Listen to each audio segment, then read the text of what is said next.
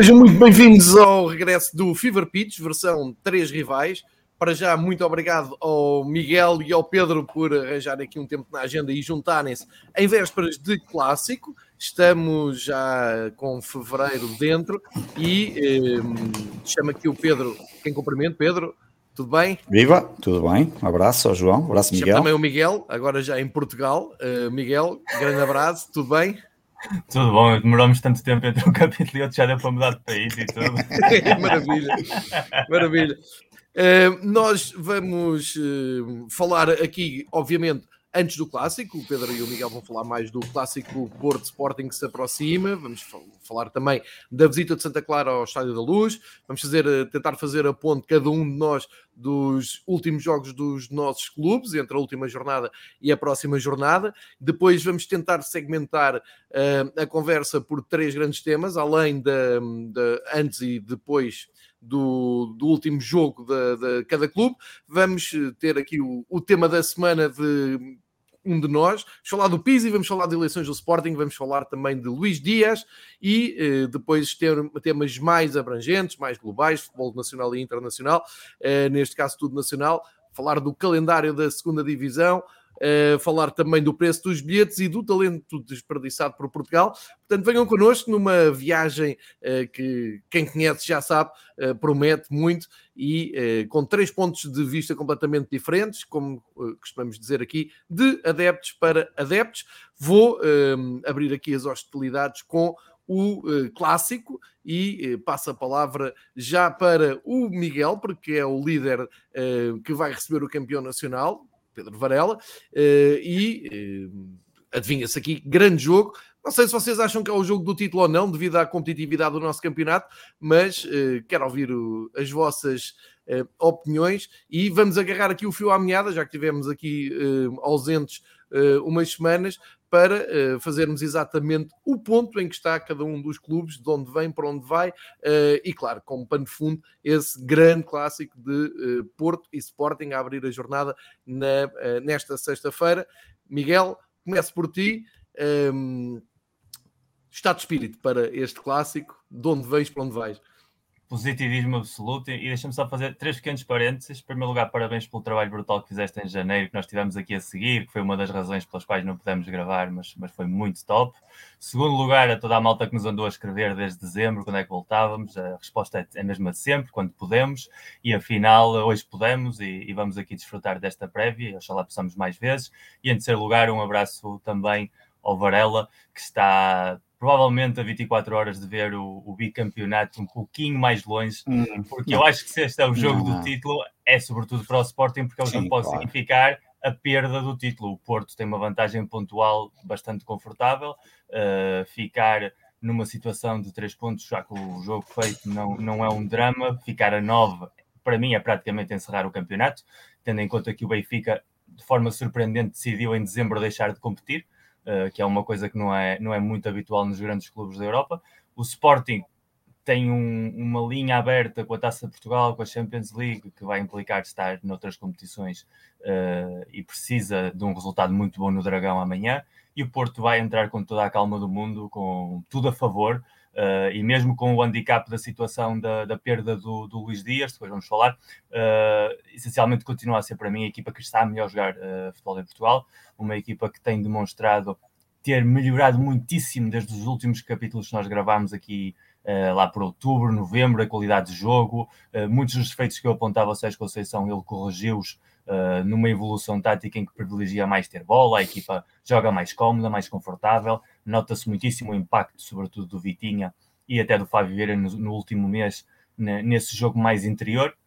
E, sobretudo, é um jogo em que o Porto não tem por que arriscar, o, o Sporting tem de fazer o jogo que ainda não fez este ano. O, o Sporting deste ano uh, é um clube que está, obviamente, num processo de consolidação de uma ideia. Eh, eu acho que isso o Varela e os portugueses estão de acordo, independentemente de serem campeões ou não, está-se a consolidar um projeto e, e, ganhar todos os anos é muito complicado, nem todos conseguimos fazer. E o fato de Sporting ser o segundo classificado e estar na luta pelo título a esta altura é a prova de que o projeto está a funcionar, portanto, isso é, é um mérito de, dos Leões. E, e, neste caso, o Porto tem mais traqueios nestes momentos e eu acho que temos todas as condições para sair do Dragão uh, com o título no bolso, com uma vitória que é o resultado que eu espero, e mesmo no caso do empate, uh, que não é para mim um bom resultado, nunca é um bom resultado empatar em casa com o Sporting, mas a nível matemático uh, deixaria as contas do título não fechadas, mas muito mais a nosso favor, e acho que é um jogo de tripla sim, mas em que acho que dou mais parte de favoritismo ao Porto, porque somos quem tem tudo a ganhar e o Sporting é quem tem tudo a perder. Muito bem, eh, Varela, nem, nem de propósito. Um, vais ao Dragão, uh, estás eh, confiante? Uh, o que é que achas vou, de, já não vou. Ao, clássico? Ao, ao, preciso momento em que falamos, não, não, não vou ao Dragão porque ainda não, não tenho bilhetes. Os bilhetes esgotaram estupidamente mais rápido, de, mais rápido do que eu pensava, nomeadamente grande parte deles estavam em Lisboa, não, não, não vieram para aqui e portanto estou a tentar por via, portas travessas ver se consigo ainda marcar presença no Dragão. De qualquer forma, não, se não for, eh, não, não, não, é, não é nada que me espante. Tenho faltado a muitos jogos este ano devido à pandemia e também ao algum desinteresse que tenho tido é, pelo futebol, principalmente em, a nível nacional. Um, de qualquer forma, em princípio irei na terça-feira a Lisboa ver com, com o Manchester City. Um, mas gostava de ir ao Dragão, é um jogo que eu acho. Que... Não dá tempo para isso, infelizmente, sabes disso. E é óbvio que se fosse era para tu pagares o jantar, mas, hum, mas de qualquer forma. Mesmo campeão, reparem nisto. Claro, então, olha agora, campeão é para receber. De qualquer forma. Portanto, vens ver o sítio, mas à partida não consegues ver o Porto. Não é consigo, ainda não sei, estou a ver se não, consigo ver. Eu, eu perguntei se ele queria ver para a minha beira, mas ele. Não, não, isso é impensável. Miguel, eu, eu nem concebo uma coisa dessas. Isso é daquelas. Isso, não é por ti, como é óbvio. Não, eu não consigo. Não, é não, é por mim. O problema que é por mim. Não, não é por ti no sentido em que pá, não consigo festejar num sítio onde estão portistas e onde não ia estar à vontade, porque nunca se sabe que há sempre malta que não compreende isso e eu nem, nem, quero, nem quero levar esse tipo de situações. Eu gosto de insultar nos meus nos locais onde posso estar à vontade e onde posso festejar porque quanta acho, dignidade mesmo. não porque é verdade parece eh, eh, e temos tempo a falar disso daqui a um bocadinho até porque não vamos desviar dos assuntos porque senão depois isto vai demorar mais do que uma hora e tal do que temos programado mas a verdade é que os insultos parece que agora deram moda uh, dar multas essas coisas todas. Daqui a um bocado já vou falar disso é um dos temas que eu tenho aí. Mas é um jogo muito mais importante para o Sporting do que para, para o Porto isso não há dúvidas nenhumas. No Sporting praticamente eu acho que só mesmo a vitória interessa. O empate mesmo o empate é, acontece como com o ano passado o Sporting ali uma altura também teve 6, 7, 8 pontos um, e depois o Porto teve uma oportunidade até de passar para a frente no campeonato, um, que foi naquele no jogo mais importante da época do Sporting, que foi a vitória em Braga. Um, se ganharmos no Dragão, como eu espero que o Sporting. Acho que há aqui uma diferença, por exemplo, do jogo contra, na Luz. Eu, no jogo na Luz, eu achava que o Sporting não saía da Luz, não perdia. Também não imaginava que tivesse um domínio tão como acabou por acontecer e uma vitória que daquele nível, mas mas acharia que, não, que a coisa não, uh, não saímos lá com a derrota, mas também estávamos muito mais longe. Aqui acho que uh, é um jogo triplo, como o Miguel diz, como quase sempre nestes clássicos, mas aqui nós já não ganhamos desde 2016 para o campeonato. Felizmente fomos buscar alguém que esteve nessa última vitória em 2016. Um, gosto pouco dessas coisas do caça-dragões e não sei o que mais, porque depois são aquelas coisas que ficam que os jornalistas lançam e depois parece que são os adeptos, faz lembrar a história do mini Messi do Ryan Gold, porque nunca foi nenhum sportinguista que disse, foram jornalistas que lançaram isso e depois acabou por ficar como se nós achássemos que ele era o Messi. Um, é, mas é um jogo importante para nós, claramente. Eu acho que temos aqui, tivemos uma boa ida ao mercado, um, que tem acontecido, que tem acontecido e foram importantes, que tem acontecido nesta direção nestes últimos dois anos. Portanto, nós tivemos dois anos muito maus desta direção e temos dois anos muito bons, e em idas ao mercado exatamente como na época desportiva. Acho que temos ali duas, dois bons reforços. Era importante um na frente para o Slimani um, para, para que há muito que estava a ser pedido, um plano alternativo uh, aos três da frente que têm sido por, uh, Pote, uh, Sarabia e, e Paulinho. E, e, tem, e, fomos buscar o Edwards já num plano de médio e longo prazo para preparar a saída do Sarabia. E Edwards, que eu provavelmente com a ausência de Pote e de Porro, Pote pela lesão do último jogo, Porro pelo, pelo cartão amarelo que apanhou no último jogo. Parece-me que Edwards terá aqui uma possibilidade, se calhar, até de ser titular. E Edwards este ano até já marcou, este ano, esta época já marcou no Dragão, quando o Vitória esteve lá a vencer por 1-0, um depois acabaram por perder 2-1. Um, precisamos de fazer. O Miguel há pouco dizia uma coisa também muito importante: é, é raro, o Miguel acertou duas já, já não é mal.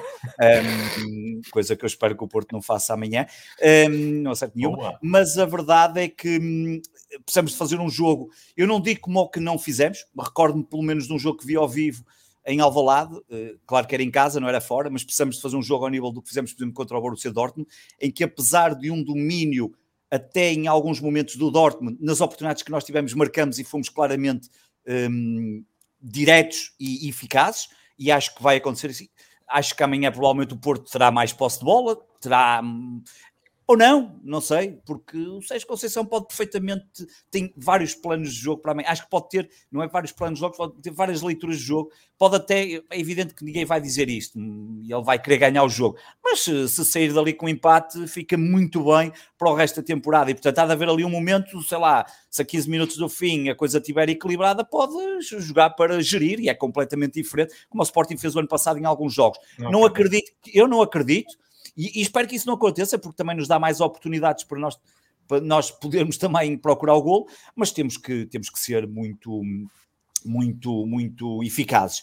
O Porto tem essa baixa de peso que saiu um, e bem, uh, só foi para o clube errado, uh, que foi o Luís Dias. Não, não, foi para o clube certo. Não, coitado, é uma pena. Não, foi para a cor certa, neste caso a Inglaterra, só. É a única cor certa em Inglaterra, mas está tudo certo na transferência do Luís Dias. Não está, não está, mas, mas pronto, epá, não, não está. Eh, e o campeonato inglês é uma boa prova quando o Manchester United o Miguel a já vai falar nisso, a jogar como está, chega a estar a 9 pontos do segundo classificado, a jogar uma autêntica miséria.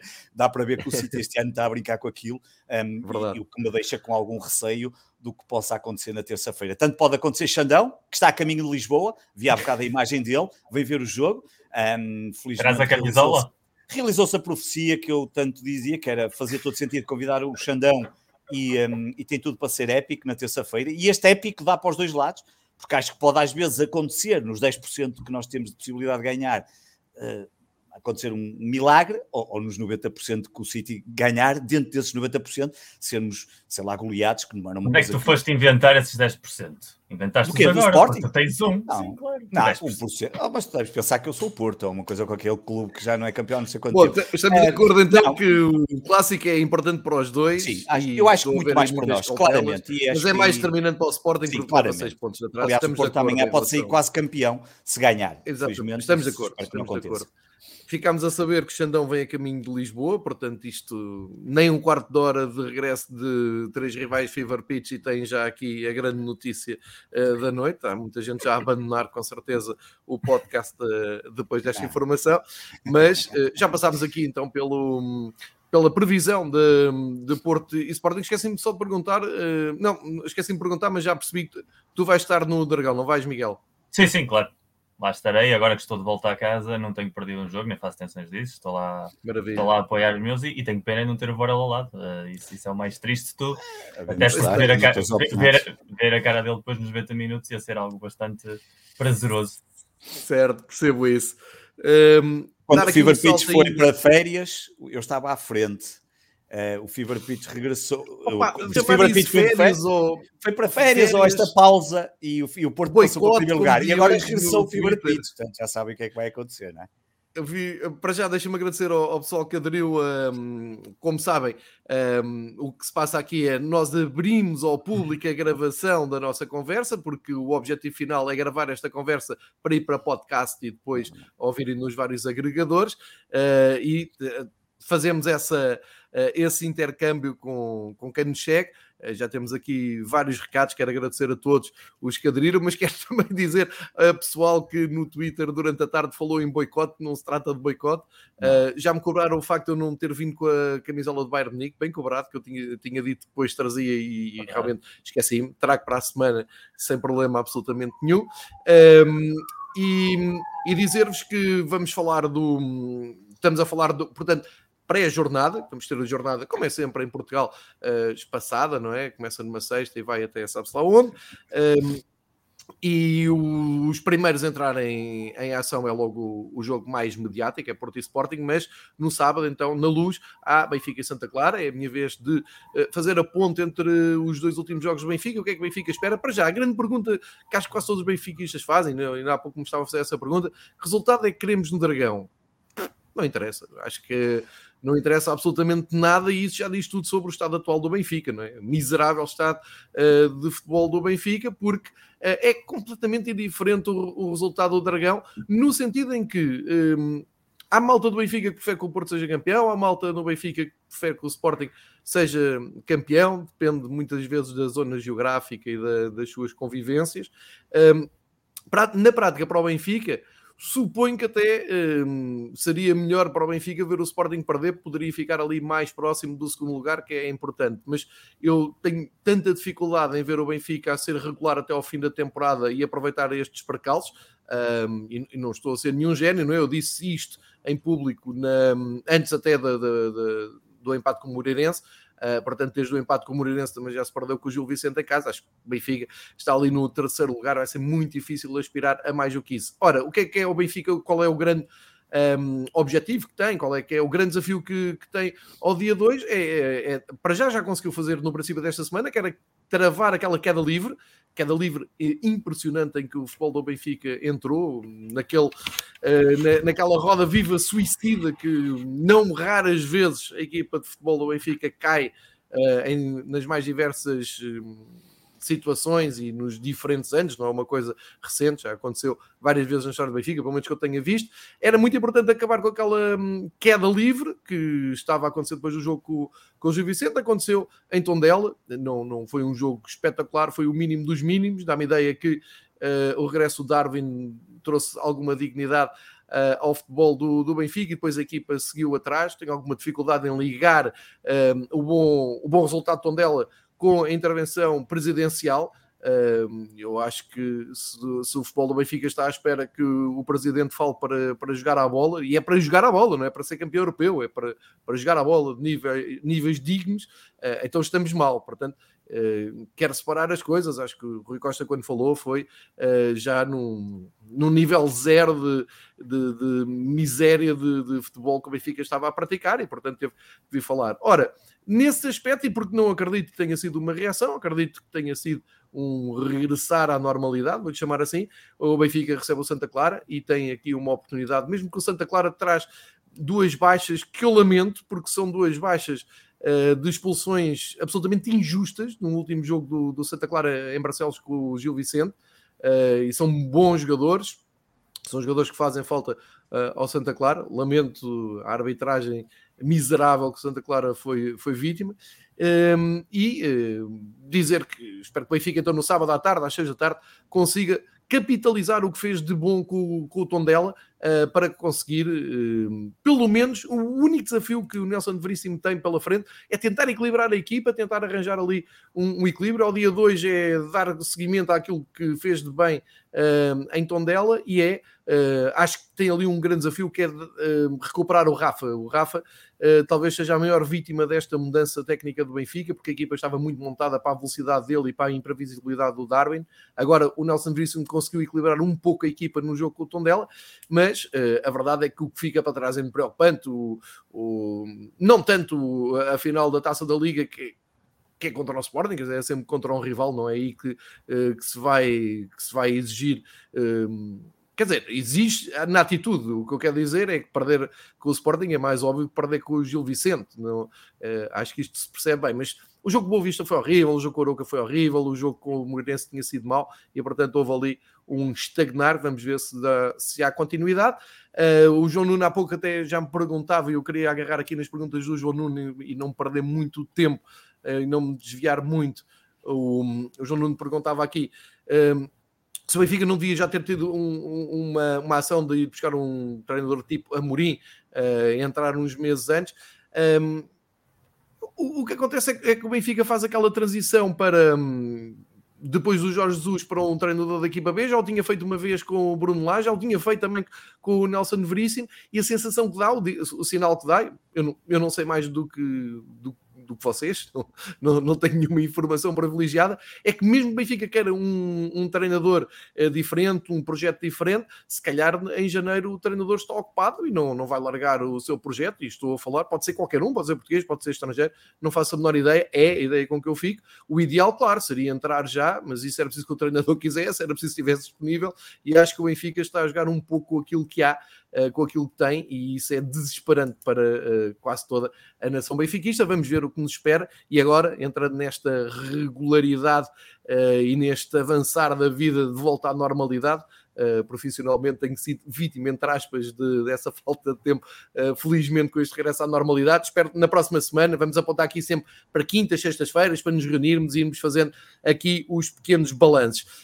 Um, feita então a ponte entre o, a última jornada e o que vamos ter nesta próxima jornada, um, eu desafio o, os meus companheiros de bancada para uh, falarmos de um tema que marque mais a atualidade de cada um dos clubes e o Varela escolheu eleições no Sporting.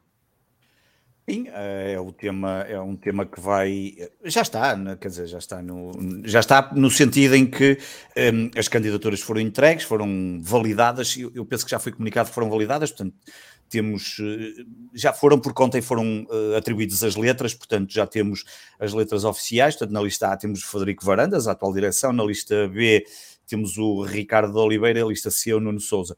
É um, é um tema incontornável, eu acho que hum, isto à medida que uma pessoa vai ficando mais velho e que, que tem mais tempo a pensar também nas coisas e pensa de outra forma, um, um, dos problemas das eleições no caso do Sport, eu acho que até provavelmente em quase todos os clubes deveria, na minha ótica, obviamente, hum, uma das alterações que eu, que eu, que eu gostaria que acontecesse, um, que, não, que não é possível atualmente nos estatutos, é que, por exemplo, com o momento eleitoral nunca coincidisse com, um, com a época desportiva. É, com a época é, é, é, algo que devia de ser... Ficava sempre para o verão para o verão, ali, podia ser até logo mal acabasse o campeonato, qualquer coisa, porque é, por muito que, que tu queiras evitar, eh, ou, ou, por mais que se peça peçam às pessoas, para, uh, aos adeptos, para ter algum cuidado na forma como se discute. Isto, inevitavelmente, já sabemos como é que é e há sempre aqui muita controvérsia. Mas eu, eu, eu gostava que estas eleições, estas eleições têm, têm uma característica ligeiramente diferente, talvez. Eu acho que talvez é preciso recuar quando o Bruno Carvalho ganhou a Madeira Rodrigues, eh, que foi uma diferença tão grande. Acho que é o que vai acontecer agora. Um, o Federico Varandas vai, vai vencer com relativa facilidade, sinceramente. Não, não acho que eh, tudo, todas, a prova que eh, a bola entrando ou não entrando é eh, responsável por não sei, há bocado Miguel é perguntava onde é que fui buscar os 10%, e agora vou tirar 90% ou 95%, não faço a mínima ideia, mas é uma, é uma percentagem expressiva para decidir umas eleições, é, é, é, o facto de não só por exemplo, o caso de Frederico Varandas, que sabe que está praticamente eleito, apresentar um programa que aquilo, enfim, aquilo não, enfim, não, quase que não tem sumo nenhum, porque, porque não é relevante, e, e mesmo, eh, e isso tem sido constante até se olharmos para o passado.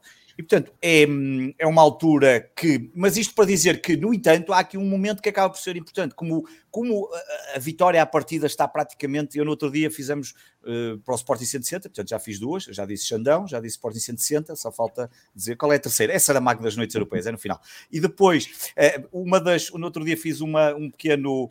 Um pequeno audio documentário em que falei com 13 sportinguistas de diferentes uh, sensibilidades, conheço mais ou menos quais são as, as candidaturas que cada um mais ou menos apoia, e foi unânime. Não só a questão da vitória de Frederico Varandas, mas acima de tudo que estamos num momento em que parece claro que, dadas as candidaturas, a forma como as candidaturas estão a apresentar, um, e eu vou ter a oportunidade de entrevistar, dois deles já estão confirmados. Falta o Boa. presidente Frederico Varandas uh, confirmar no Sporting 160, como temos vindo a fazer, e portanto vamos poder confirmar isso, que é. Um, é um momento também importante para que se peguem em ideias que qualquer uma das candidaturas possa ter e que sejam incorporadas. Acho que é o, o momento.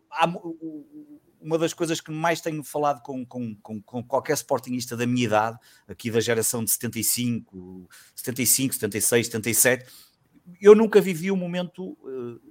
Como este enquanto Sportingista. É, é, factual. As últimas cinco competições nacionais, quatro foram ganhas pelo Sporting. Eu provavelmente acho que nunca aconteceu enquanto, enquanto me lembro de ser Sportingista. Vai continuar e vai continuar e vão ser as últimas 13, vão ser 12, as últimas 14, 13 e vamos estar no Fever Pitch, 20 temporada e vocês, pá, tu já estás sem cabelo, já não interessa. O Miguel vai estar de cabelos brancos e, um, e a falar já nem sabe de quê, já nem o Walker lhe vai salvar. Tu já nem as modalidades safam. Uh, o Benfica tem sido um arraso nas modalidades que Sporting, que já nem vale a pena. Mas a verdade sim, é sim, que. Sim, está, está a correr muito bem, não tá, é? Tá, é, é, aquele. Mas, Sabes que eu não acompanho mas, muito, mas, mas tenho, eu, tenho mas eu sou doutorado nisso, saco, portanto, eu sei perfeitamente o que é que está a acontecer ao Benfica, porque eu sou doutorado nessa área, porque eu sei perfeitamente o que é que já foi passar também estes anos todos a sofrer e nem ganhar nenhuma única modalidade. Um, mas a verdade é que estas eleições têm essa característica que me parece que pode ser muito interessante. Eu a lista B ainda não a conheço muito bem, sei quem é o responsável, sei quem é o presidente, o presidente, o candidato a presidente, o Ricardo Oliveira, ele até é muito conhecido por muitas outras pessoas porque é o presidente da Federação Nacional de Paddle, mas um, sei, conheço muito bem a lista C, Uh, são pessoas amigas que estão lá, conheço, sei quais são algumas das ideias que deram origem a esta lista e, e acho que um, desta discussão e deste período pode nascer. Um, o Miguel Tavares a falar do vôlei, realmente é o que gostei de salvar. Um, é verdade. É Acho verdade. que é a única coisa que. É, e no outro dia um grande é? jogo na luz, é verdade, apesar do Benfica ter ganho só 3-2, mas tem um dos pontos mais espetaculares que já vi no vôlei. Marcelo Mate. Mas a verdade é que é um momento único para o Sporting, se calhar, um, que não é fácil, porque mas, ainda Aurélio, continua muito fraturado. a quem vai ajustar? Não, eu, eu ainda hoje me pergunto, tenho perguntado isso no Twitter. Eu só vou dizer em quem vou votar depois de entrevistar os três candidatos, porque acho que não faz Boa. sentido. Mas vais eu dizer ou... Eu digo sempre, eu, eu digo sempre, eu digo quem bota ah, nas legislativas para a Câmara Municipal, eu, eu não entendo, eu não entendo onde é que está. Posso dizer o PIN do meu multibanco, também não vou a lado nenhum. Onde é que está a tua lista? Onde é que está a tua lista? Onde é que está o voto A minha lista é a lista V, toda a gente sabe, é a lista V de Varela, eu que já existe ali no PIN do, do multibanco.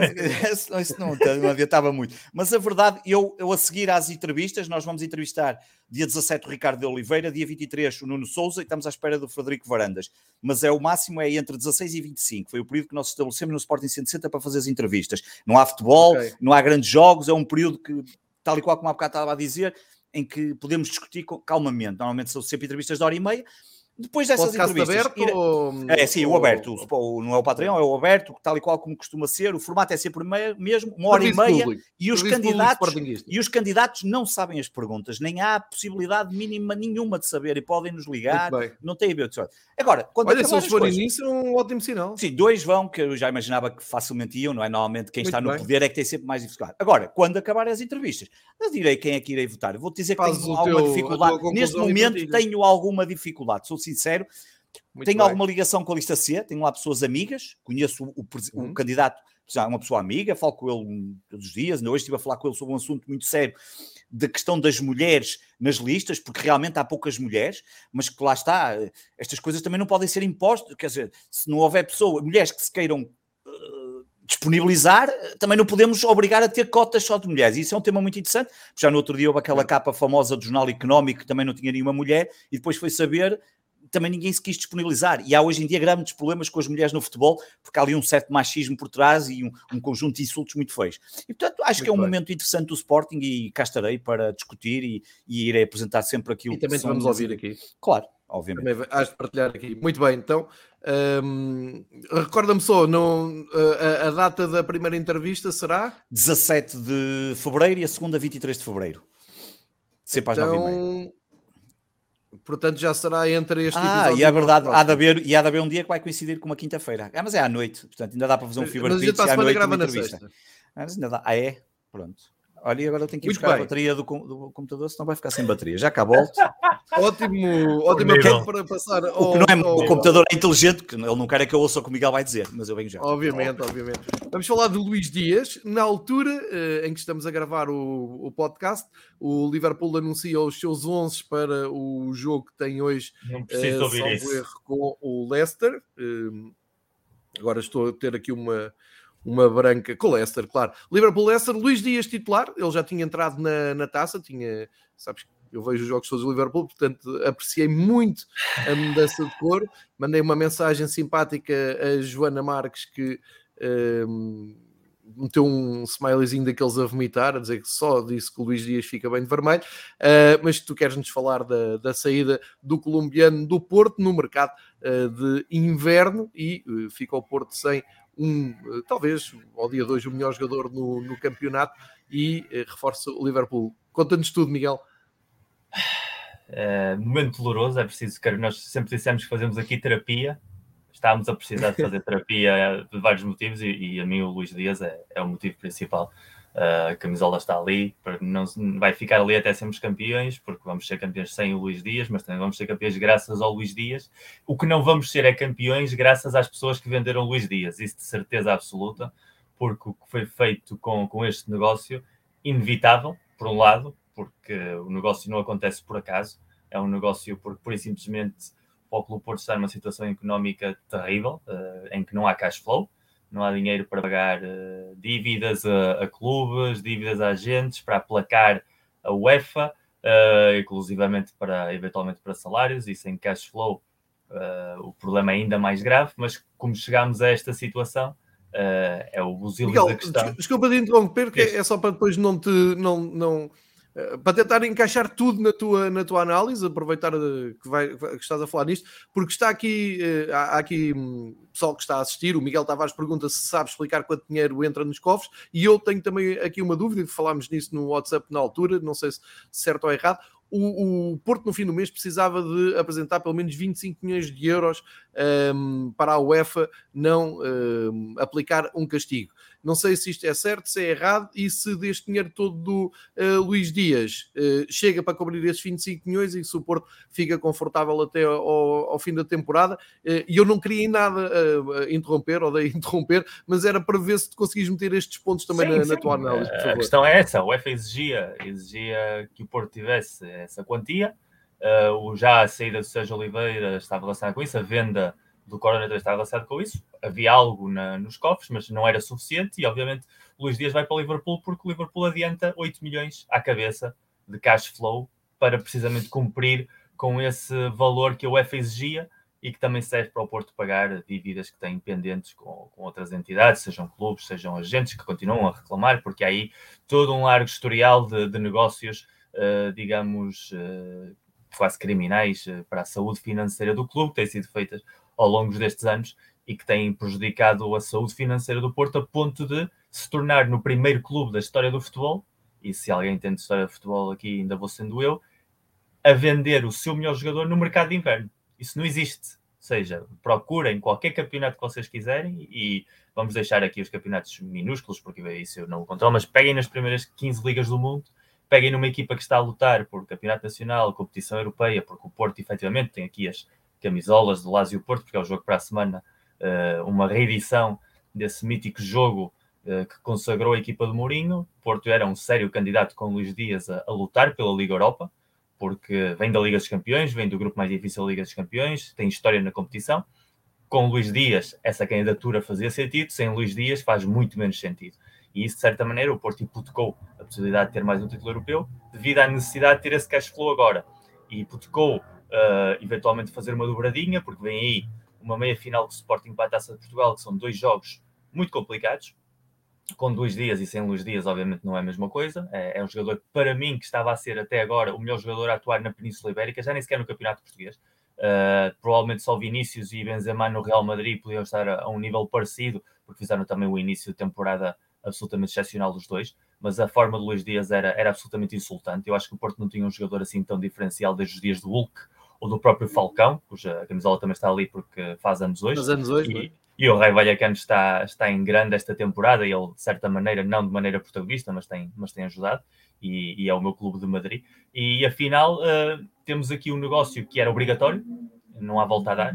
O negócio tinha de ser feito, senão a probabilidade do Porto não estar nas próximas competições europeias era uh, quase 100%, mas que obviamente deixa a equipa coxa e só não deixa a equipa completamente fria de morte porque o, o, trabalho que este ano tem sido feito Sérgio Conceição e eu que fui altamente crítico dele nos últimos dois anos aqui e antes mesmo, uh, tem evoluído para uma forma de jogar em que há menos dependência das individualidades e há um jogo coletivo muito mais trabalhado uh, e há outros jogadores que deram um salto de qualidade esta temporada muito grande, sobretudo o Vitinha, o Otávio está a fazer uma excelente temporada, Fábio Vieira está a entrar agora muito bem, mas o Taremi também vinha de um, de um bom momento. O Evan Nilsson foi uma surpresa.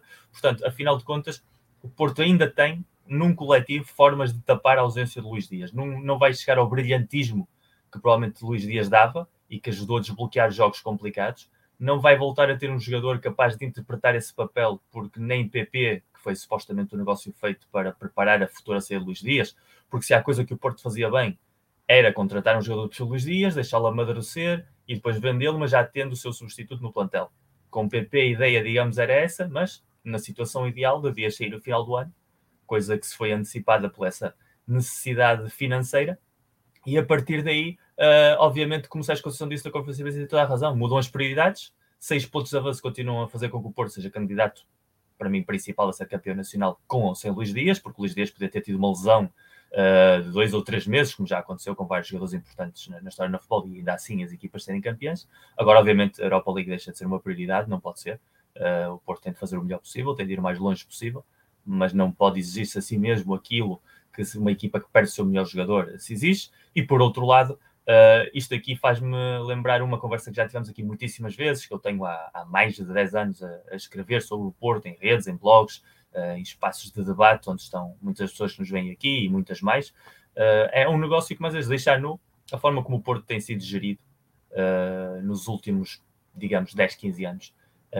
e na ausência de títulos na, na, época do Tetra do Benfica ou no ano Sporting ano passado, isto torna-se ainda mais evidente. Uh, os adeptos esportistas já estão completamente vacinados com a, a, cultura de perder o seu melhor jogador no verão e ter de começar outra vez do zero ou, ou, progressivamente ter de recomeçar. O que nunca tinham vivido era perder o seu melhor jogador em janeiro. E isso, se o Foco do Porto agora mesmo fosse terceiro classificado ou fosse segundo, ou estivesse o Porto e fica em Sporting mais ou menos empatado em pontos, como estivemos em novembro, Luís Dias seria vendido exatamente na mesma, porque a necessidade económica ia estar lá mas obviamente a nível competitivo a equipa ia sofrer muito mais porque não tinha esta vantagem pontual e não estava nesta situação tão positiva. O que nos deixa a sensação de que ter uma direção que está preparada para comprometer a conquista de títulos, para tapar os seus uh, movimentos uh, questionáveis como mínimo a nível económico, e isso não gerar nenhum tipo de contestação, nenhum tipo de, de sombra sobre essa gestão, diz muito da história do recente Futebol Porto nesse capítulo, uh, diz muito sobre o futuro imediato do Futebol Porto. Acho que todos nós, tanto portistas como não portistas, sabem que Pinto da Costa vai ser presidente até querer e provavelmente isso significa ser presidente até falecer.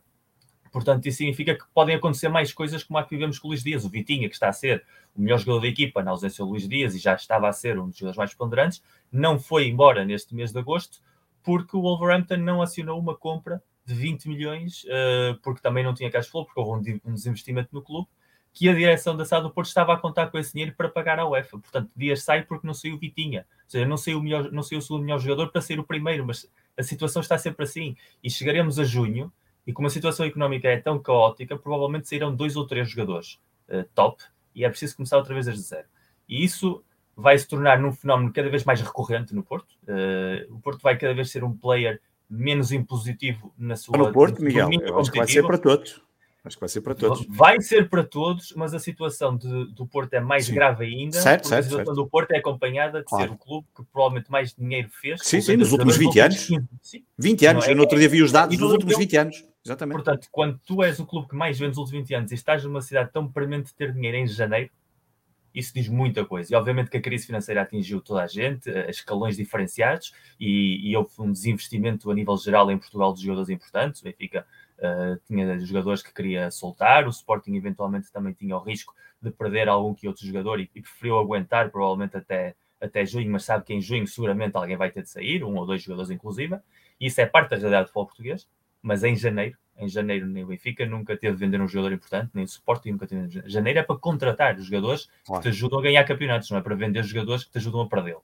E portanto, isso para mim é o ponto mais negro na longínqua história de, de presença de Pinto da Costa, porque é o dia em que todo, toda a gestão negativa de Pinto da Costa veio à luz e se colocou à frente daquilo que ele sempre defendeu, que era o êxito esportivo da entidade. E por isso, tudo o que aconteça a partir de agora, qualquer conquista, seja europeia, seja nacional, seja dobradinha, seja campeonato, é mérito exclusivo daqueles que ficaram em campo, daqueles que vão ter de compensar os seu Luís Dias, é mérito indiscutível do treinador que vai conseguir organizar isso, mas não vai ter absolutamente nada a ver com a direção. Eles sim, no final do, da temporada, vão receber os prémios de objetivos, que não são poucos, e que somando os prémios têm sido somados nos últimos anos, se calhar pagavam um Luís Dias, mas isso já é outra conversa. Deixa-me só dizer aqui uma coisa que tu estavas a dizer das vendas, no caso do, do, do, Sporting. O Sporting, por exemplo, uma das vendas já está uh, feita. Uh, eu até acho que o dinheiro dessa venda já deve ter sido antecipado fruto das dificuldades financeiras, que é o Sporting vai vender no Numentos, que está no Sim. Paris Saint-Germain, o Paris Saint-Germain vai acionar a ah, cláusula ah, e portanto vão entrar os 40 milhões, essa já está, e a outra vai ser claramente um outro jogador, Palhinha ou eventualmente outro qualquer, porque vai ser a realidade cada vez maior do futebol, até nós chegarmos àquilo que eu acho que vai mais cedo ou mais tarde acontecer, que é nós vamos ser o último país de um resto toda a Europa a ter os clubes ainda no, neste sistema de associativismo em que vamos mandando nas SADs, isso vai acabar por desaparecer e um dia vamos ter donos todos. Provavelmente o Sporting serei eu, mas até lá ainda vai muito. Fica para reflexão. Um, por falar em entradas e saídas, também o, momento do Benfica uh, obriga a falar sobre Pizzi, a saída do Pizzi, polémica, controversa, natural. Uh, todo um, o universo Benfica se divide um pouco com a, com a saída do Pizzi, uh, mas está no campo oposto àquilo que o Miguel agora trouxe e que o, que o Pedro agora bem uh, estava a deixar como reflexão. Um, a saída do Pizzi do Benfica tem ali um padrão assustador nos últimos anos com os jogadores do Benfica, e eu falo dos jogadores do Benfica, um, e vamos ultrapassar aqui a barreira do gostar ou não gostar. Uh, há jogadores no, no Benfica que, por muito bons números que tenham e por muitas conquistas que tenham, uh, nunca foram unânimes na bancada. O Pizzi é só mais um deles. Uh, ele tem números impressionantes de jogos, de troféus conquistados, de um, assistências e de golos. Só que uh, eu não conheço, sei lá, se estiver a falar com cinco benfiquistas, pelo menos há um que vai dizer uh, que nunca gostou do Pizzi ou que acha que o Pizzi não, não era jogador para o Benfica. Este grau de discussão já vem desde que eu começo a ir à luz, já vem desde que eu começo a ver futebol. Uh, e é, é tão relevante Uh, como dizer-vos que eu, quando comecei a ver futebol, o Nené era o jogador mais criticado do Benfica, uma lenda autêntica, o jogador com mais golos do, do clube, era criticado porque não sujava os calções, não ia ao chão, porque não se entregava, porque começou a extrema e já estava à ponta de lança. E quem diz o Nené, diz uh, o Shell, diz o Paneira, diz o Abel Xavier, eh, porque eu estava lá, ninguém me contou, e ouvi uh, as críticas e até subiu-os do terceiro anel uh, alguns jogadores, ou porque estavam lá há muito tempo, ou porque já não estavam a jogar como o público queria, como os sócios queriam. e depois nessa linhagem mais recente, há o caso estrondoso de Oscar Cardoso, que eu aqui carinhosamente com o Pedro Varela tratava-lhe por Cardeus com um Z e tenho uma camisola com o número 7 a dizer Cardeus um, e era muito, muito contestado no, no Estádio da Luz. É, é disto que estamos a falar. O Pizzi é uh, o último dessa linhagem, mas uh, para olharmos até para o momento atual do Benfica, há um certo desnorte, há uma, uma certa falta de coerência na maneira como um, se gera uh, esta, estas pastas o Pizzi sai do Benfica pela porta de trás, sai completamente. Não é o Luís Dias que sai com impacto e entra na Premier League. O Pizzi vai para o único mercado, ou para um dos únicos mercados uh, ainda em aberto, que é, é, a Turquia. Nem vai para um clube muito conhecido, não é, não é o clube mais mediático da, da Turquia. E a ideia com que eu fico é que o Pizzi sai dois anos depois daquilo que deveria ter saído. Dois ou três. O Pizzi teve uma grande possibilidade de dar um salto Uh, agora também não sei se na altura havia esses convites todos, mas pronto, claramente o clube e o jogador deviam ter percebido. É este o momento. Está, está no auge, já, já há outros jogadores para fazer aquela posição, uh, está na altura de dar. E rasta-se uh, muitas vezes esta condição. Eu estou-me a lembrar do Pizzi, estou-me a lembrar do Jardel, estou-me a lembrar do Samaris. Samaris sai para uma equipa holandesa que luta para não descer e nos últimos tempos, tirando talvez o Jonas, que sai com uma festa de despedida uh, no verão, num, num, jogo particular com o Anderlecht, é difícil uh, encontrarmos jogadores que realmente tenham sido relevantes. E reparem que eu, eu, estou a deixar de lado a parte estética e a parte uh, emocional de gostares mais ou de gostares menos. São jogadores relevantes que deixaram a sua marca e vão fazer parte da história do Benfica de uma forma estranha. Mas isto é cultural no Benfica. O Carlos Manuel grande, um dos meus jogadores favoritos sempre do, do Benfica, o número 6, saiu do Benfica Pipo Sion. Um, e erro até foi a meio da, da, da, temporada. E depois quando voltou as portas do Benfica não se abriram até foi ao Sporting e hoje isso está, está tudo ultrapassado. Mas imaginem o Carlos Manuel eh, o Diamantino, o João Alves e o Paulo Boa Vista. Estou a falar de grandes jogadores e culturalmente o Benfica uh, enfim, eu acho que há uma nova geração que poderia agarrar nisto e o Rui Costa obrigatoriamente tem que um, também ouvir as novas gerações e corrigir isto um pouco à mão, porque não faz muito sentido o Benfica um, ficar às vezes preso do jogador e o jogador preso do Benfica. E depois é como em todos os clubes, quer dizer, o André Almeida vai ser igual. E estamos a falar de jogadores quando as coisas correm mal, toda a gente aponta uh, o dedo a jogadores porque estão lá há muito tempo, são influentes, são capitães, porque são ouvidos, porque realmente têm influência no, no balneário. Quando as coisas correm bem, uh, ninguém se lembra de, de, de, criticar, mas quando correm mal, obviamente são, são vítimas também disso mesmo, e acho que o clube e o próprio jogador se devia resguardar. Dito isto, agradecer Isso... muito ao Pizzi tudo o que deu ao, ao Benfica, porque. Ia ter, ia ter só uma coisa, eu, só uma diz, coisa diz, que ia dizer rápida. Para mim, essa é das diferenças mais gritantes da cultura do Benfica e a cultura foco do Porto. E tem sido evidente nos últimos 30 anos. O Porto, sempre que pode, repesca jogadores de casa, gosta de manter jogadores de casa o máximo tempo no plantel para manter um pouco essa tradição de cultura. Foram agora resgatar o Pepe à Turquia, quando a gente já o dava por uhum. acabado. Historicamente sempre gostaram disso, porque acham que a presença de ter um jogador que tem muitos anos de casa é um valor positivo. No Benfica ao contrário, parece que quanto mais anos de casa tens, mais depressa tinhas de ter saído e mais empecilho és. És quase já uma parte da mobília e não trazes nada à, à cultura desportiva do clube e daí se ver tanto a, a dificuldade do Benfica ter esses ciclos de, de, liderança interna que são cortados de forma abrupta, como estás a dizer, enquanto que o Porto sempre buscou essa continuidade dos capitães de passarem a abraçar uns para os outros, sentirem que há sempre essa ligação à, às cores. E acho que o Benfica Eu... perde uma muito boa oportunidade com, com jogadores desse perfil e com o presidente que foi um ex-jogador, é o primeiro presidente ex-jogador em muito tempo que tem essa experiência de sentir, criar essa escola de, de benfiquismo dentro do clube. Sim, aqui o Rui Costa não podia fazer muito, o, o Pizzi já é jogador do Benfica há muitos anos, mas exatamente pela tua intervenção eu, eu ia terminar dizendo assim, há aqui um contraste entre Benfica e Porto, não é só o que tu disseste, o que tu acrescentas, uh, é também, parece no Benfica, há uma, da, da, parte diretiva, e isto já vem de trás, uh, há uma fobia muito grande de uh, acontecer aquilo que aconteceu com o Porto recentemente, com ótimos jogadores que saíram a preço zero, grandes jogadores do Porto saíram a preço zero, e o Benfica marcou aí um contraste muito grande, na altura em que o Porto estava a deixar sair, salvo o Herrera, uh, que não, não queria renovar, sim. o Brahim, o Corona também não queria renovar. Uh, uh, nessa altura em que se falou muito nisso, o Benfica respondeu de uma forma talvez até não tenha sido direta, não tenha sido consciente, mas a verdade é que uh, respondeu renovando o contrato a muitos jogadores do Benfica e uh, ainda, ainda estamos a, a, ver uma leva desses jogadores. Eu falei do Jardel, falei do, do, do Samaris, falo do Pizzi. Uh, antes houve o Salve, houve, o Luizão saiu numa pausa de seleções, numa cerimónia sem público no estádio e terminou a carreira a meio da primeira metade da temporada. Portanto, é isto que estamos a falar no, no Benfica, é algo a, a rever, uh, mas não quero beliscar aqui a, a, qualidade do Pizzi, porque o Pizzi foi uh, muito importante na história recente do Benfica, muitíssimo importante no, naqueles seis anos em que o Benfica ganha cinco campeonatos. Tem uma qualidade uh, muito, muito boa.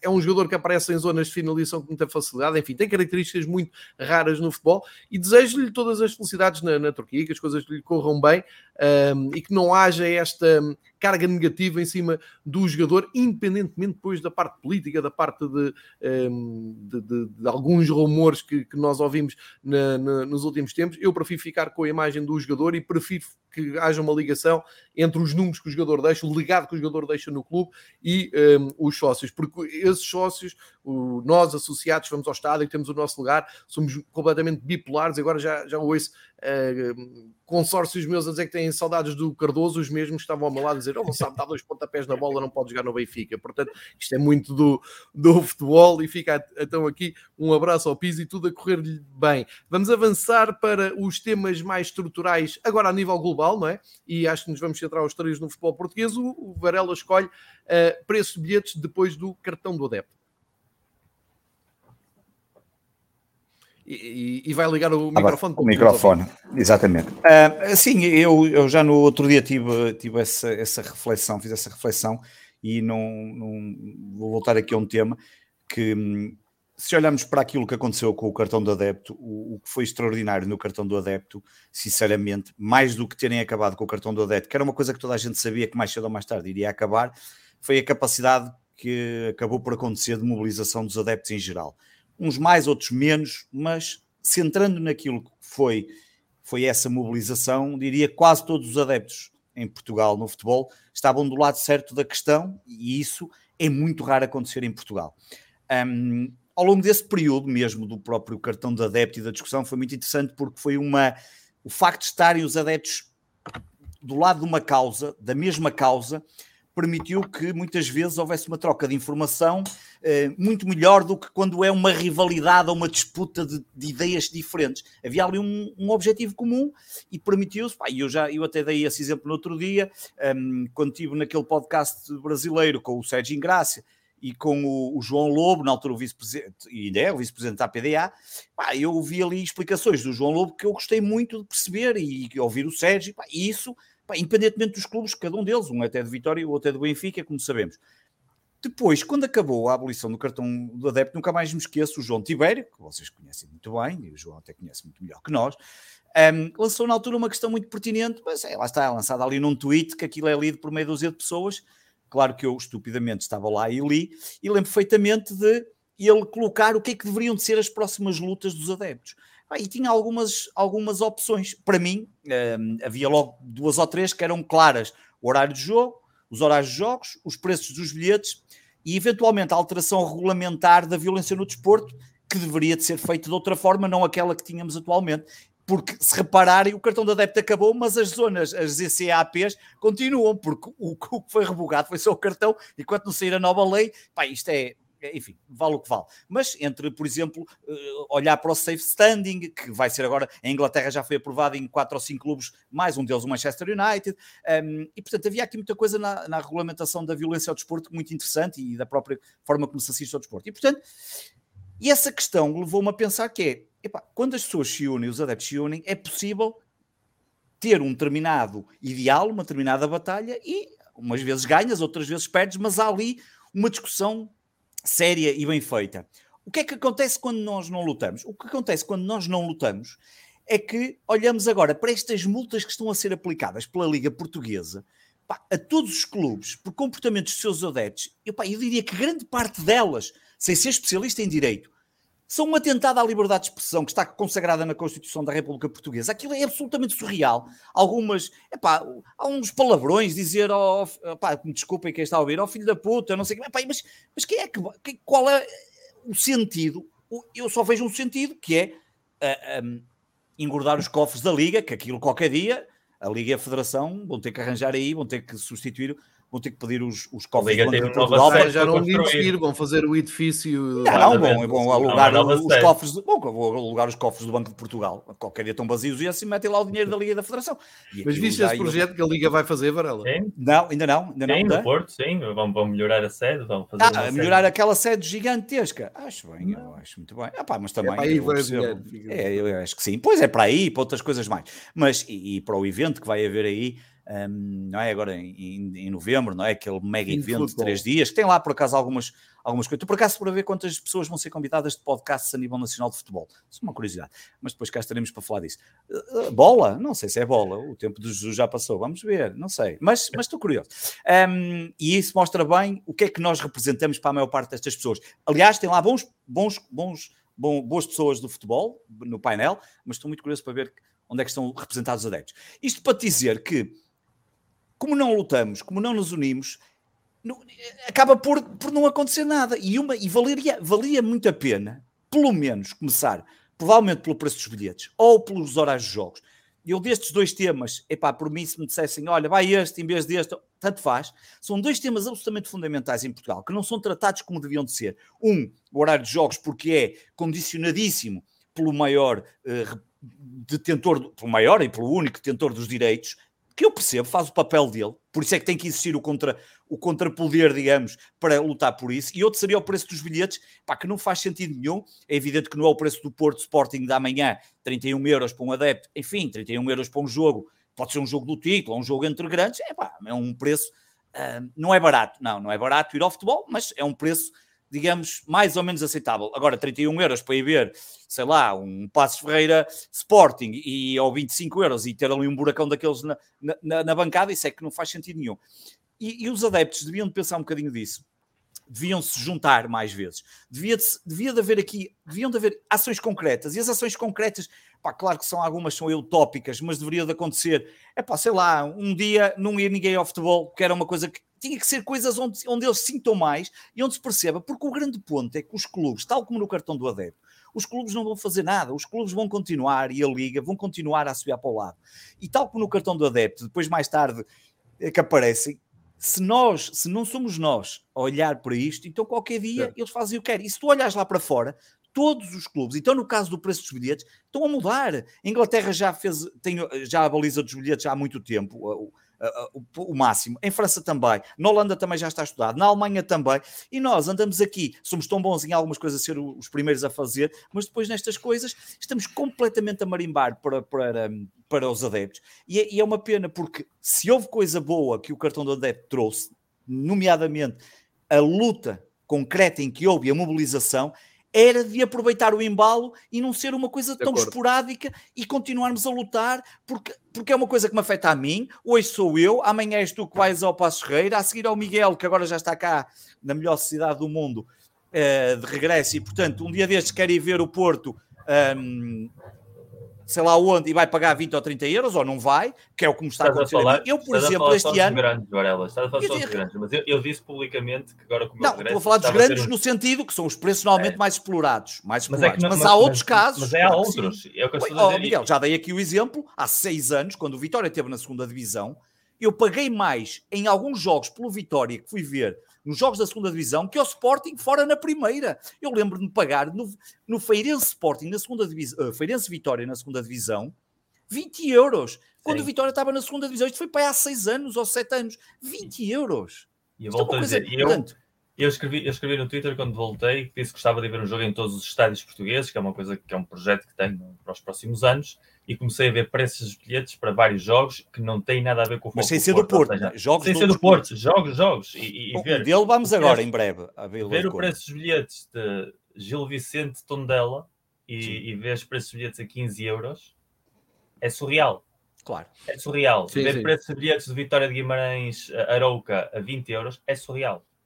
E, e nós fizemos aqui um balanço da média de assistências quando tivemos as primeiras ah, emissões ah, tá deste, tá deste ano e a média está tão boa que ao Valado ah. continua a aparecer 20 e poucos mil. 25 mil, a média está 25 mil, o Porto está 28 mil. No dia a seguir estavam 25 mil no Sporting, ah, portanto é, é uma coisa transversal, claro. é absolutamente transversal. Vamos voltar a este tema uh, em breve, porque isto é, é, a nossa luta. Eu já claro. decidi de ir ver o Benfica fora, portanto. É eu ia terminar só com isso. Eu este ano, eu este ano, além do Covid, obviamente, e da pandemia, mas isso pronto, tem a ver com, com características minhas e o facto de ter aqui um, um problema de ser um pouco, um pouco, um pouco bastante hipocondríaco.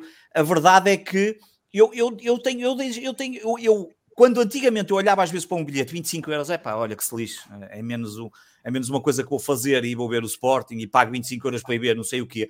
Eu este ano houve jogos que não, não fui lá, eu recusei-me a ir a dar 20 euros em alguns casos, pá, mesmo o do Porto 31, que já é um preço, mas pensei duas vezes, pá, porque, porque, porque isto, se, se, não formos nós, nós também não podemos claro. estar do lado da luta, querer estar na luta e não fazer parte da luta. Portanto, não, fazer, não, não, faz sentido. Eu só fui ao Estoril e não fui a mais lado nenhum. E o Estoril é por causa do pão com chouriço, isso toda a gente sabe. É, sim, isso também é. Mas, Aurélio, olha, é, olha. É, para mim é uma coisa muito importante, só, só mesmo para rematar. Essa união dos adeptos. Uh, realmente o cartão de adepto foi um momento muito bonito e percebeu-se, e está aqui o Sérgio Engrácia, que o Brinco teve um papel importante, nós aqui também fizemos a nossa parte, Sport 7 em, em vários planos os adeptos estiveram lá. Mas não percamos a perspectiva o cartão adepto caiu porque havia eleições. Ah, Senão sim, o cartão adepto é um ainda facto. estava vigente. É um Podia demorar mais ou menos cedo, mas ainda ia estar vigente. E uh, o que tu propuseste, adeptos deixarem de ir aos jogos em boicote. Os clubes viveram um ano e meio com Covid sem adeptos pois e eu sei, eu sei. Portanto, eu sei. É, esse tipo de medidas já não tem um impacto real. Mas era, simbólico, é, é era simbólica. Eu, claro que não era um impacto real, era um, é um impacto, até, até, porque era uma medida utópica. Mesmo, até porque já sabes que os Pé-Dragões não iam deixar de ir ao jogo, não é? Porque o Madureira não ia deixar de ir ao jogo. Os presidentes das reuniões da Liga querem saber alguma coisa de uma mensagem simbólica em Portugal não quer. Não, não. Nadinha, não. Aliás, tu disseste tudo. Não o secretário saber. de Estado teve até a última a dizer que não acabava com o cartão do adepto. Claro, claro. Como claro, vocês estão a dizer, não claro. havia nada disso. É verdade. É um continuemos facto. a nossa luta. Vamos entrar aqui na reta final. Para, hum, este era o tema do, do Varela. O, o Miguel queria fechar com um, talento, não é? O, ou sim, falta sim, dele, é. o, o talento que uh, falta em Portugal, e, e, depois, quando terminares a, a tua exposição, também vais deixar aqui um, uma dica, não é? Sim, sim, vou rápido porque ela não se cala, portanto vamos fazer isto mais rápido. O quê? Uh... Respeito ao campeão. Não, está muito controlado. Isso está é muito mentira. controlado, vamos com uma hora, uma hora. Estamos impecáveis. Eu tenho que me ir embora, é... mas está uma hora. Fala é, é, muito, é muito fácil. É, o futebol português, e, e aqui o João é, tem sido muito crítico ao longo dos anos sobre a nossa qualidade em comparação com outros, com outros campeonatos, e, e, e, é verdade a maior parte das coisas. Eu tenho muitíssimas conversas e discussões com o Paulo Silva da Copa do Cavani, que é um admirador, confesso, de futebol português, e porque não vê mais nenhum campeonato, só vê o futebol português, e, e é um detector de talento dos jogadores de futebol português, e é verdade que nos últimos, eu diria, dois, três anos, houve uma série de direções desportivas em clubes, digamos, de perfil médio, baixo até, que têm sabido mexer-se bem no scouting e trazer jogadores para Portugal, que normalmente estariam debaixo do radar de outras ligas e que realmente trouxeram algo de qualidade a vários clubes, e o Santa Clara com, com o Lincoln, por exemplo, uh, com o Morita do Japão, o Braga quando foi buscar o, o Al Musarati, uh, o Vitória Guimarães também fez um bom trabalho de base com o Tapsoba, que entretanto foi logo para o Leverkusen, está o caso do Edwards, foi agora para o Sporting, e o, o Famalicão também, graças à, à, base de apoio económico que tem, também trouxe aí jogadores muito interessantes quando apareceu, e houve aí uma, uma época em que parecia que sem termos grandes clubes ou grandes equipas, havia ali uma espécie de hub de talento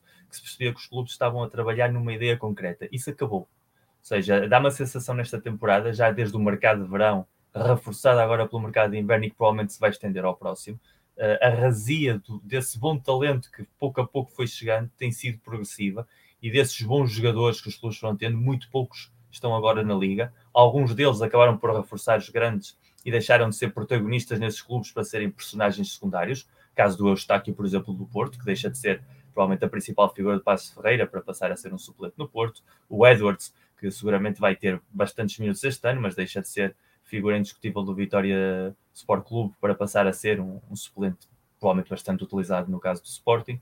Uh, o Lincoln esteve para sair até a última da hora uh, e o negócio final foi cancelado e acabam sempre por ser jogadores que vão para mercados não a nível futebolístico chamativos, mas a nível económicos muito atrativos para os jogadores e para os clubes, nomeadamente Turquia, as Arábias, China. Portanto, dá muita sensação de que perdemos uma oportunidade que, que os clubes demonstraram que podiam ter ideias uh, para elevar um pouquinho o patamar da qualidade de jogo em Portugal através da atração desse, desse perfil de jogadores que não, obviamente, não é suficiente, porque quando continuamos a ter jogos com mil e uma pausas, provocadas pela arbitragem mais penosa que há na Europa, quando continuamos a ter relevados absolutamente vergonhosos que são eh, indignos de uma segunda ou terceira divisão das principais ligas europeias e, sobretudo, como diz o Varela, quando continuamos a ver jogos na televisão e vemos as bancadas completamente vazias e depois vamos ver um jogo da Suíça, da Bélgica, da Holanda e até o jogo mais insignificante está cheio, tudo isso, obviamente, é, é todo o pack que vende o futebol português. Mas se falarmos estritamente no que é o jogo,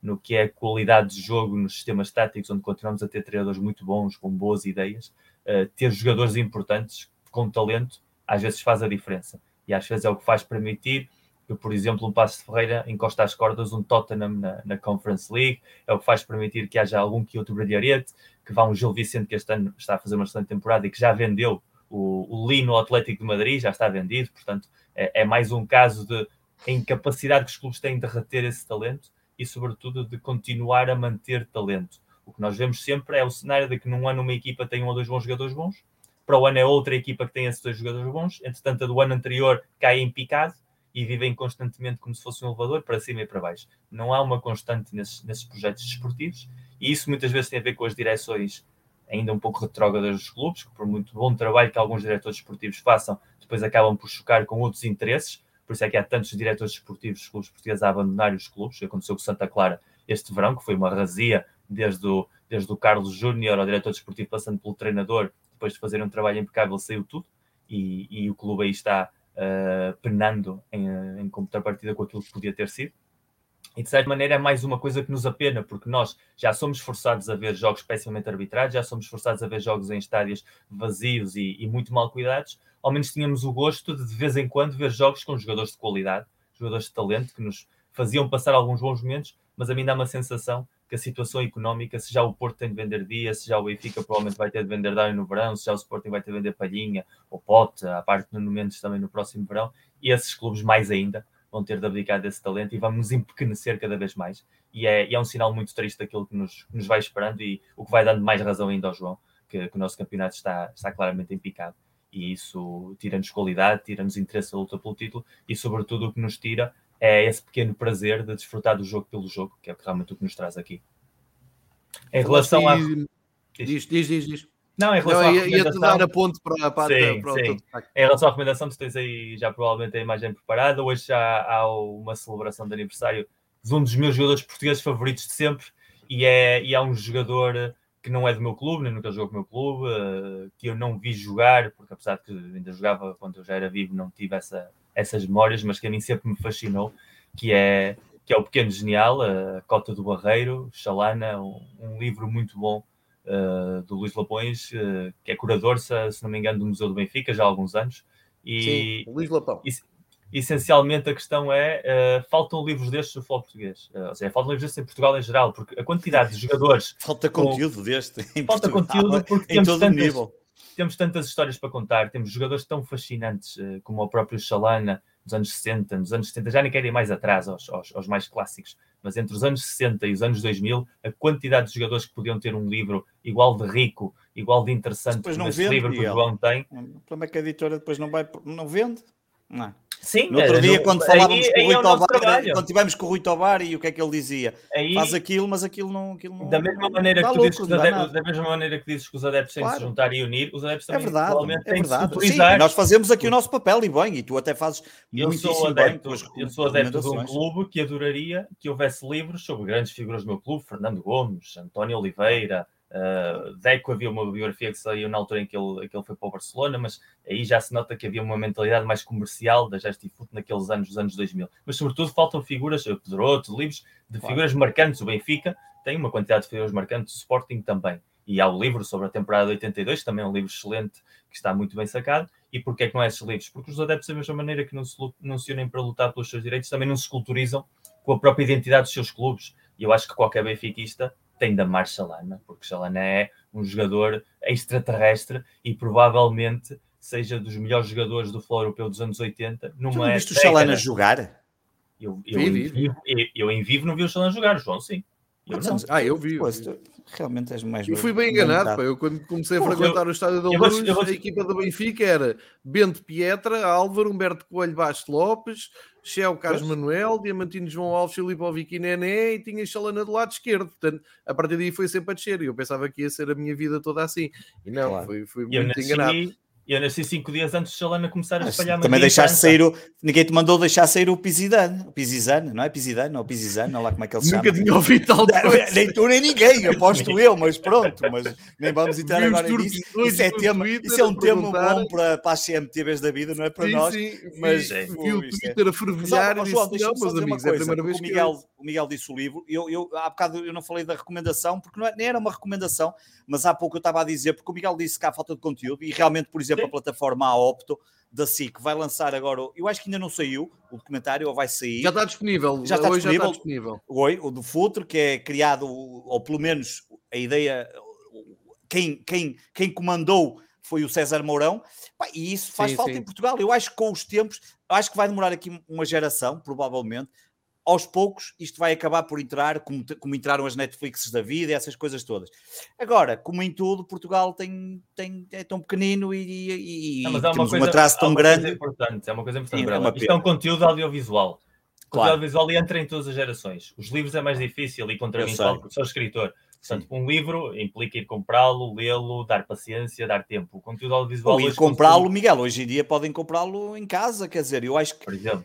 Eu acho que hoje em dia, lá está, é tal falta de. É falta de cultura. Falta Cultura, de como é cultura óbvio, é um literária atraso, em é- geral. Em geral, e- em geral. E nós já temos uma falta de cultura grande. A literária, então, é gravíssima, porque não há, não se incentiva ninguém a ler, como é óbvio. Não, e, e o fantástico é que eu falo de Solana, tu falas de futebol, estamos a falar de dois dos melhores extremos da história do futebol mundial, porque são Verdade. dois jogadores desse nível, mas no mundo ofuscado pela figura do Cristiano Ronaldo e até antes um pouquinho com o Figo, perdeu-se a perspectiva do, dos gigantescos Sim. que foram estes dois jogadores. O Verdade. durou menos porque Claro. as lesões não ajudaram e a etapa no Bordeaux não foi a- provavelmente a que ele queria ser e havia toda a polémica à volta da vida com a Anabela e tudo isso fez parte dessa liturgia. O Futre foi provavelmente o primeiro português a triunfar no estrangeiro, isso deu-lhe uma aura especial, mas ao mesmo tempo foi para um clube que não ganhava nada e isso também, de certa maneira, não o projetou como merecia. Uh, e o maior êxito dele continua a ser a Taça dos Campeões conquistada pelo Porto, que por causa de um jornalista da bola não ganhou a bola de ouro desse ano, porque preferiu votar em primeiro lugar no Rod Gullit e em segundo lugar no Futuro, uma coisa também muito tipicamente portuguesa. Aconteceu também com o dois, somos dois jogadores que nós temos de recordar e, e este caso o Futo jogou nos três grandes, obviamente que a época dourada dele foi no Porto, mas passou, ganhou uma taça no Benfica, numa final espetacular e começou, é, é filho da formação de Sporting, provavelmente o grande primeiro filho da formação de Sporting moderno, e esses tipos de jogadores são aqueles que nós temos de, de, voltar a ver, independentemente da cor, e glorificar e recordar e fazer com que as próximas gerações também consumam o futre isso. é fácil, o futre é das isso. três cores. O futre é das três cores, até é fácil. é. Não, o futre, é o futre agora que está na televisão, aquilo é a, a sexta é de Sport, ele sabe é do Benfica, ele é do Portanto, aquilo está tudo é bem. poucos, é. Aquilo é. Ficam essas duas sugestões, dois extremos esquerdos, como disse o Miguel, para fecharmos, eu vou dar aqui só uma uma rápida visão sobre o que é que é o calendário dos jogos.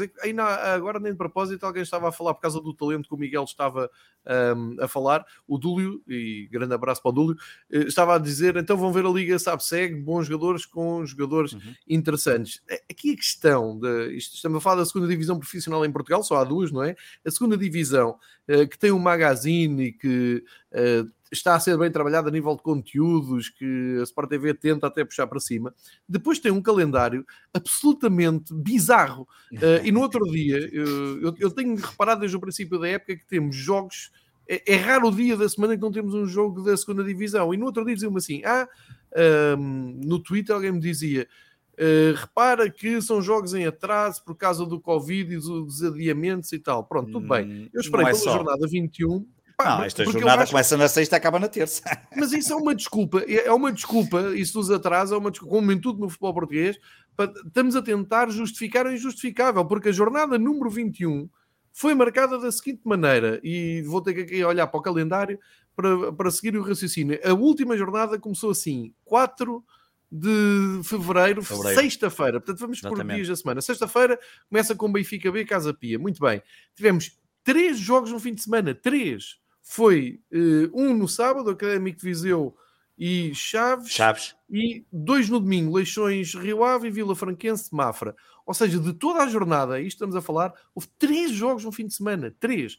Porque, como já disse, um na sexta e depois tivemos segunda, Porto B, Covilhã. Às três e meia da tarde esse jogo. Esse jogo às foi às três e meia da tarde de uma segunda, que é uma hora normalíssima para toda a gente estar no estádio a ver o jogo. Dia 8, que foi uh, terça-feira. Terça-feira. Uh, Varzim Nacional, Feirense, Farense e Estrela da Amadora. E esse Varzim Nacional foi outra vez às três e meia da tarde, que é espetacular. Epá, ah. isto é bizarro, no mínimo. Não é bizarro, e, é para dar tudo na televisão, não, é? É claro. para dar tudo na televisão. É, para, é para preencher os slots. É, para preencher, é preencher os slots todos claro. que estão disponíveis. Então isto não é um campeonato, então isto é um refúgio da Sport TV. Exatamente. Ah, é, é, Exatamente. Não, é, o campeonato, não chamem isto de campeonato e não digam que as pessoas têm. É que vocês tiveram, tivemos a falar aqui mais uma vez: claro. público nos estádios, preço dos bilhetes, o espetáculo que tem que ser protegido, que é deprimente, mesmo que o jogo seja bom, eu tenho muita dificuldade em ficar claro. a olhar para um jogo com o estádio vazio depois de uma pandemia. Claro. Que é isto que estamos a falar.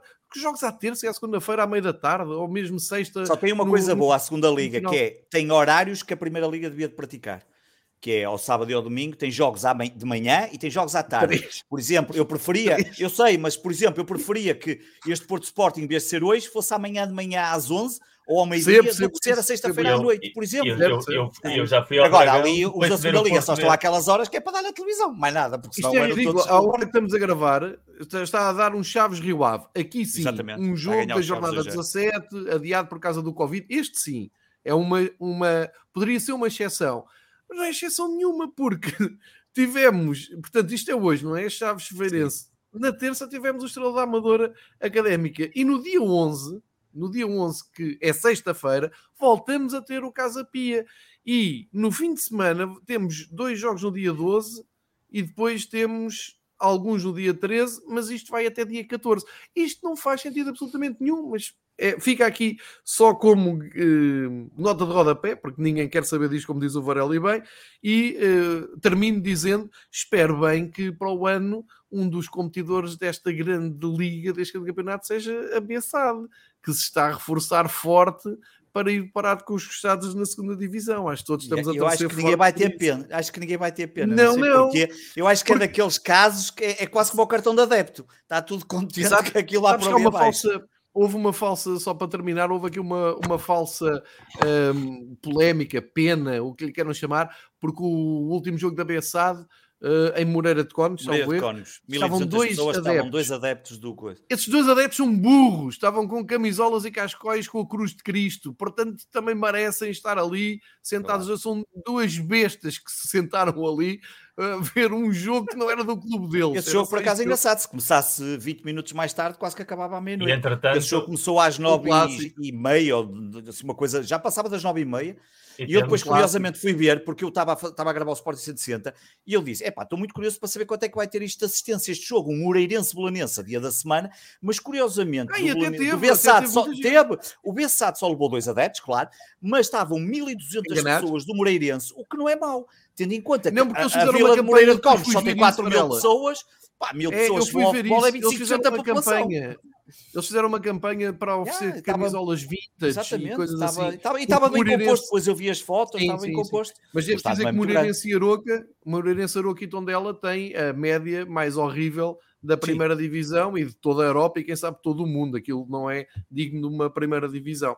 Mas a Aroca um, agora eu... tem lá o grande Alan Ruiz e portanto ele vai limpar aquela carne toda que existe ali à volta, aquilo vai ser, vai ser um aumento de negócio em Arouca, caraças, os gajos da carne, aquilo é que vai ser, vai ser picanha, carne aroquesa, aquilo vai ser tudo aí.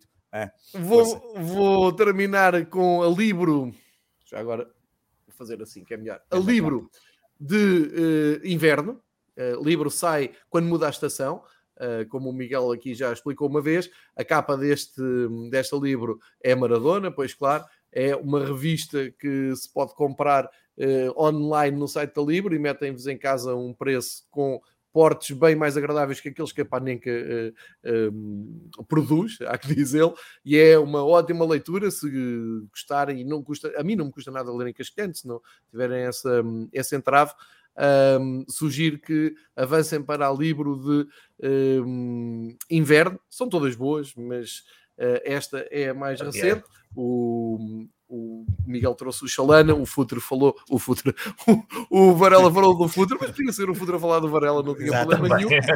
E cumprimos aqui menos de uma hora e vinte de reunião, aqui mais segmentado para ser mais fácil para todos. Para ela também uh, tem que ir à sua vida gravar mais 30 podcasts. Não, não, não, não. não, não. não está, vai, vai tratar de divórcio agora.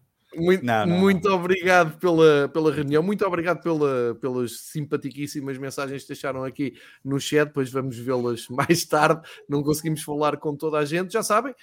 Um, fica agora uh, disponível uh, em podcast e, portanto, nesta altura, prometemos voltar com o próximo episódio na próxima semana. Uh, vamos ver o dia de gravação, porque agora vão regressar as provas da UEFA e uh, temos o Miguel também a poder ir ao Dragão e vamos respeitar isso. Uh, não, não vamos. Fazemos um programa só nós os dois e pomos uma vassoura no lugar do Miguel, não tem problema nenhum. Uma vez que vens ver o sítio e não pagas o jantar, esse é um pedido que não vai hum, acontecer. Boa sorte para o clássico, para os dois, Sim. e boa sorte depois na, na campanha europeia. Marcamos marcamos encontro para uh, dentro de uma semana fazermos o balanço disto tudo e olhar para mais uma jornada à frente. Muito obrigado. Um abraço a são, todos. São todos bem-vindos ao Fever Pitch. Mais conteúdos nos próximos dias, se tudo correr bem. Grande abraço a todos. Um abraço. Um abraço.